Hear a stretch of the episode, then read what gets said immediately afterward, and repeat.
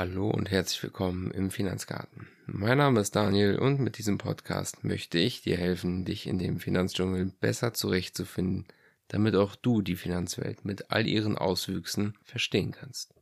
In der heutigen Episode möchten wir darauf eingehen, was ist überhaupt eine Börse, welche Akteure tümmeln sich an einer Börse und in welche Gesichtspunkte könnte man das verschiedene Börsengeschehen unterteilen. Die Börse an sich ist halt sehr facettenreich und da spielen so viele Faktoren einher, so dass es kaum möglich ist, alles zu berücksichtigen, was an einer Börse eigentlich so wirkt. Im Volksmund stellen halt für viele die Kapitalmärkte oder auch die Börsen, sag ich mal, die Wurzeln alles Bösen dar, doch andere wiederum erkennen halt in ihnen ein nützliches Instrument und auch eine Notwendigkeit, die es bedarf, um in einer so ausgeprägten Welt, wie wir heutzutage leben, sage ich mal, Ressourcen gut verteilen zu können, haben freie Märkte schon ihre Daseinsberechtigung. Und ich hoffe, das kann ich hier im Laufe dessen etwas näher bringen.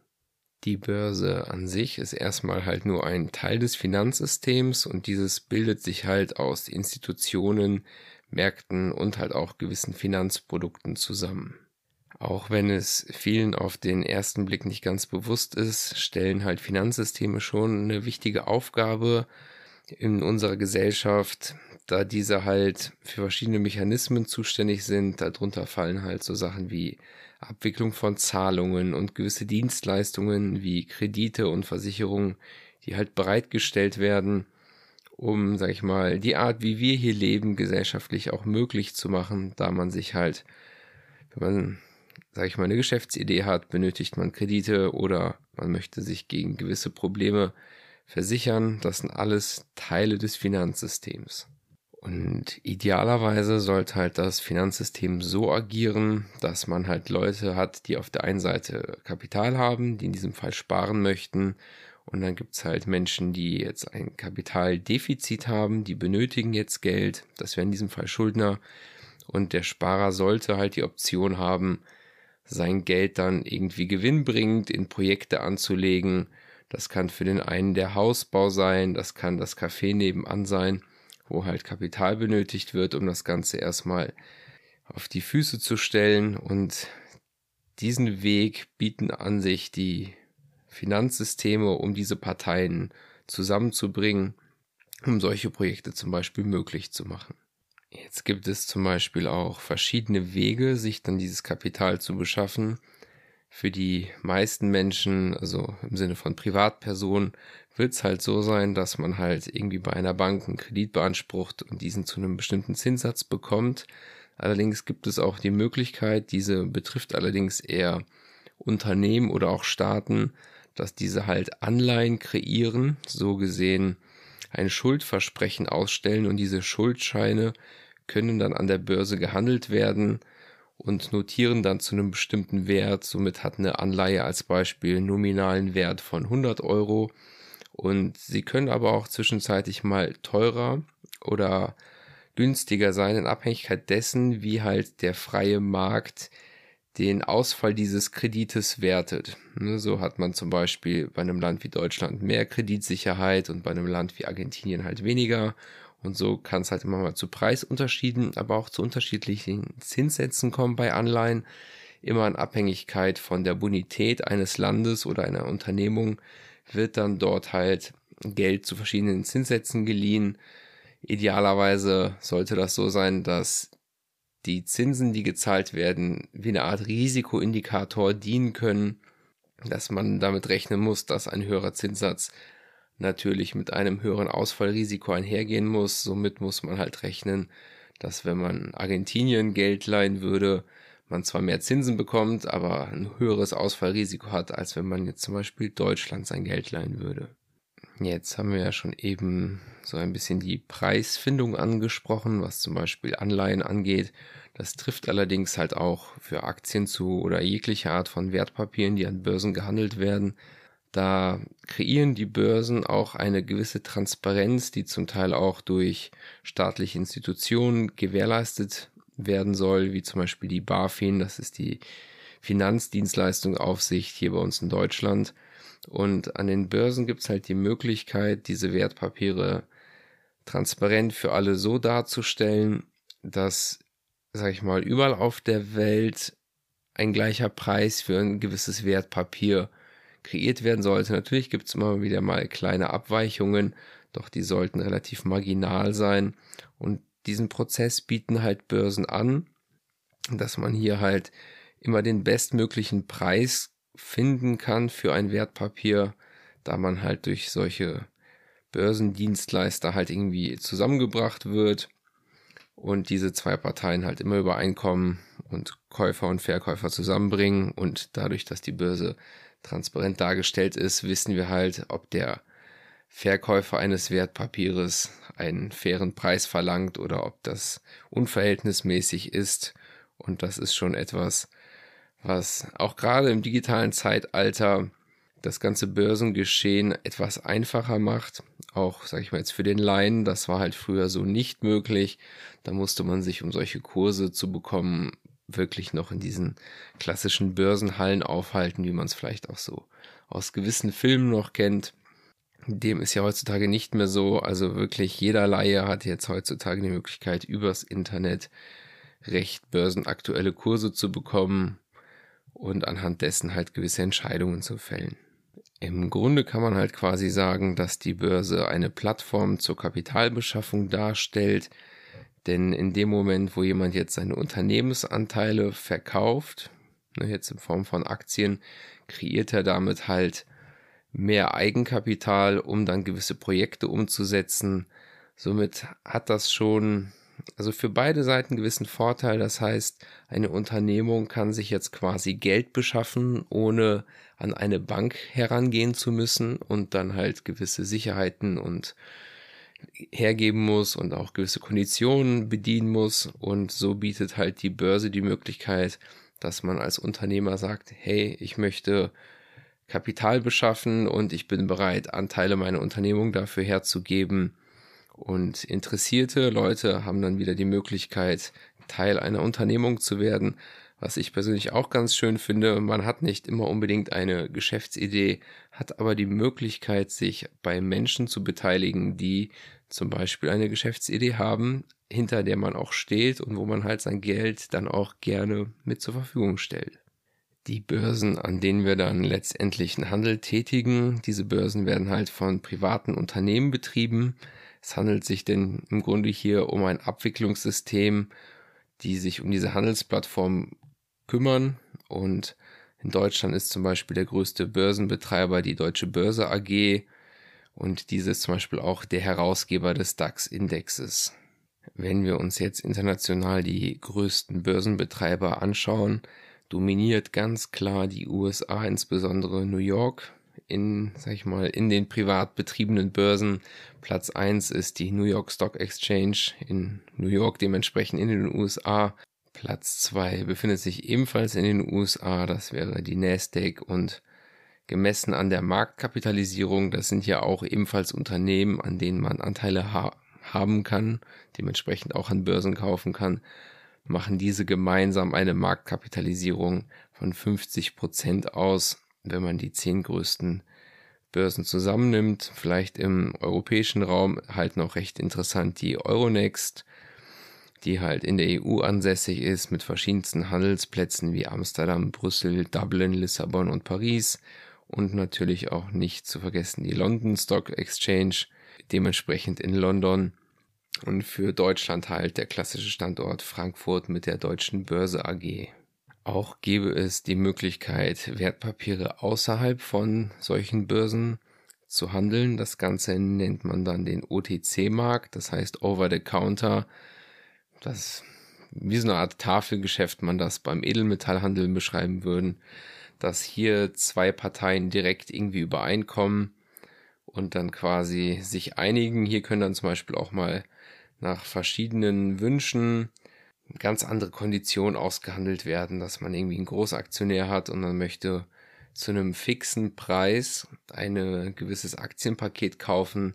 Solche, ich nenne sie jetzt mal Special Deals, werden halt nicht an der Börse geschürt, sondern sowas findet dann in dem Over-the-Counter, kurz auch OTC-Handel statt.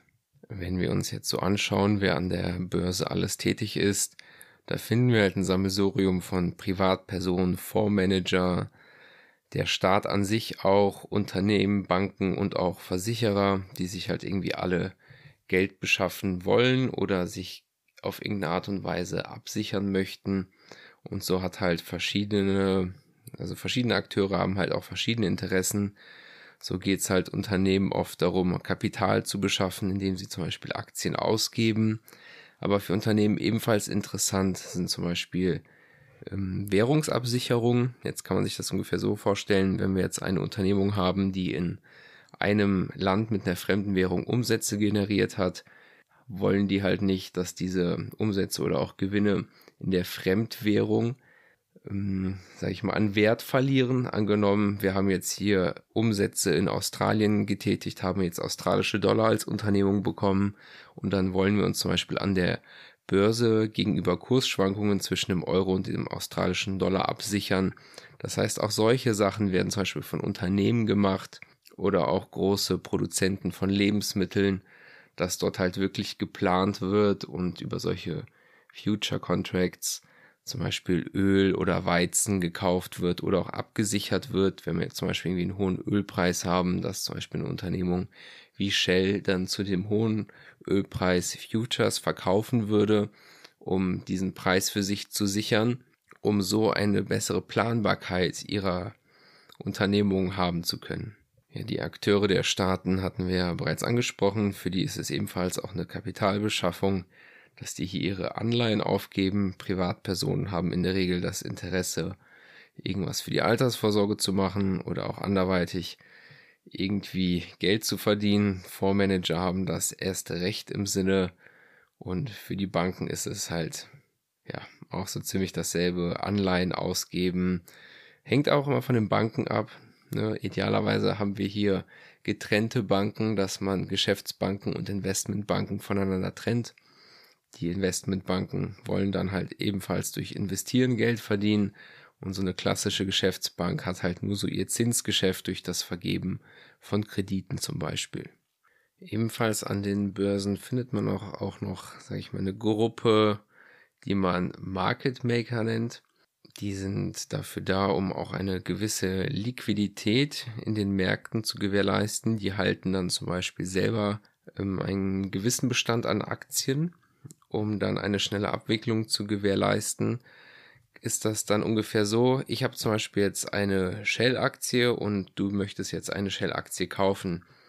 Und jetzt wird dieser Handel an der Börse schnell abgewickelt und der Market Maker hat jetzt so gesehen seine Aktie an dich verkauft und holt sie dann von mir zurück. So kann man sich das ungefähr vorstellen.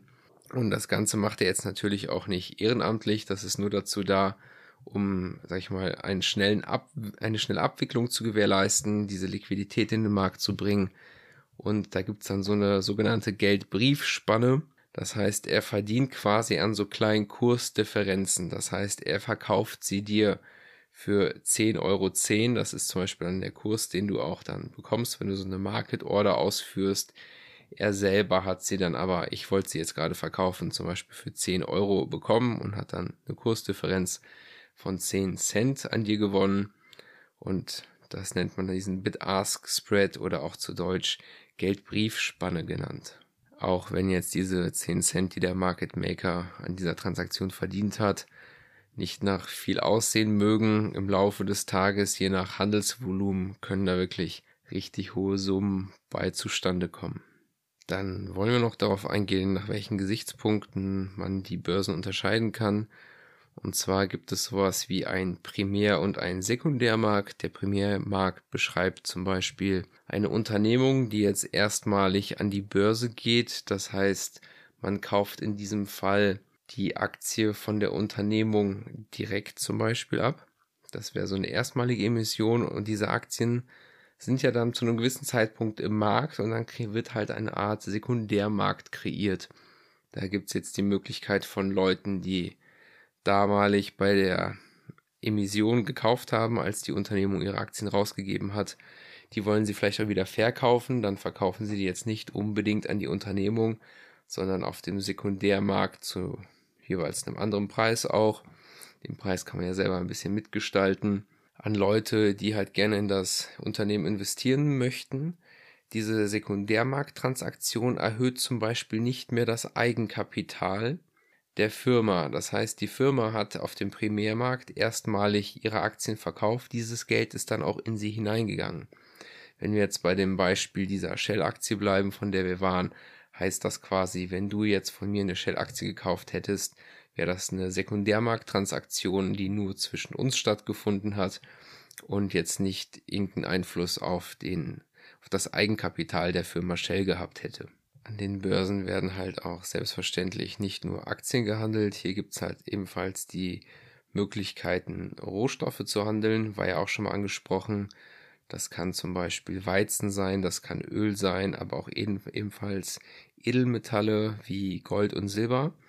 Aber auch, wie schon erwähnt, Devisen, die Unternehmungen, die zum Beispiel in Fremdwährungen Geld verdient haben und ihre Umsätze oder Gewinne in dieser Fremdwährung absichern wollen, die handeln dann halt auch Währungskurse an den Börsen, damit deren Gewinne nicht durch eine Kursschwankung der Währung verloren gehen. Jetzt habt ihr vielleicht auch schon mal den Begriff Geldmarkt und Kapitalmarkt gehört. Auch wenn das augenscheinlich nach ein und demselben klingt, sind das tatsächlich zwei unterschiedliche Sachen. So sieht man den Geldmarkt vielmehr als eine Art kurzfristige Anlageform, wo man von einer Laufzeit von maximal einem Jahr spricht und der Geldmarkt deckt halt hauptsächlich kurzfristigen Finanzierungsbedarf von irgendwelchen Institutionen ab. Gehandelt werden dann hier zum Beispiel Bankguthaben und Einlagerungen und hier sind halt überwiegend Geschäftsbanken untereinander tätig und paar Großunternehmen. Und man findet in so einem Sektor halt auch oft die Zentralbank, die gewisse Interventionen betreiben muss, um Liquidität bei den ganzen Geschäftsbanken aufrechtzuerhalten. Dann gehen wir gerade noch auf zwei verschiedene Abrechnungsmethoden an der Börse ein. Und zwar spricht man einmal von einem Kassamarkt und einem Terminmarkt. Und da wollen wir kurz vergleichen, was der Unterschied ist. Wenn wir zum Beispiel eine Aktie handeln an einer ganz normalen Börse, betreiben wir dort eine Kassatransaktion. Das heißt, der Kauf und Verkauf wird halt sofort abgewickelt Innerhalb maximal von zwei Tagen ist das ganze Geschäft durchgelaufen, oft auch schneller. Und hingegen bei einem Termingeschäft sieht die ganze so Sache so aus, dass man ein Futures Contract zum Beispiel handelt, wie der Name schon sagt, ein zukünftiger Vertrag. Und hier kann es zum Beispiel sein, dass jemand sagt, ich kaufe so und so viel Tonnen Weizen in 60 Tagen von hier aus gesehen zu diesem Kurs. Und dann kann sich zum Beispiel der Bauer oder irgendeine landwirtschaftliche Unternehmung dazu entscheiden, okay, ich muss, brauche Geld oder ich möchte zukünftige Ernten bereits absichern, weil mir hier gerade ein guter Kurs angeboten wird. Das heißt, man verkauft zum Beispiel die Ernte schon im Voraus. Und so entsteht dann ein Terminmarkt. So, dann neigen wir uns auch dem Ende der heutigen Episode. Ich hoffe doch hiermit einen ganz guten Überblick kreiert zu haben, was denn so eine Börse ist, wer sich so an der Börse tummelt und unter welche Gesichtspunkte man das Ganze einteilen kann. Dann möchte ich mich an der Stelle auf jeden Fall für deine Aufmerksamkeit bedanken. Hoffe, dass das Thema ein gewisses Interesse bei dir geweckt hat.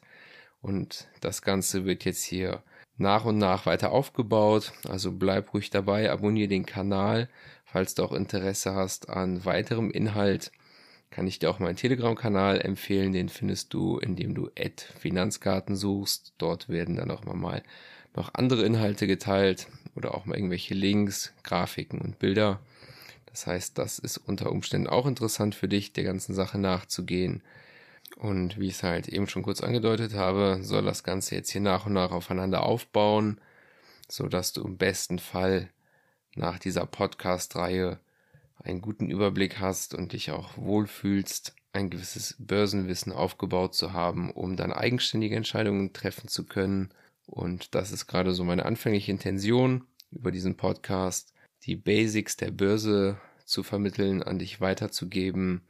Und wenn wir das Ganze dann durchhaben ab einem gewissen Punkt, dass wir dann hier auch nach wie vor auf dem Laufenden bleiben wollen. Wir möchten jetzt erstmal die Basis kreieren für das ganze Geschehen an der Börse und dann werden wir ab einem gewissen Punkt gemeinsam die Geschehnisse an den Kapitalmärkten und in der Wirtschaft verfolgen und auch dort möchte ich dich dann gerne begleiten und auf dem Laufenden halten.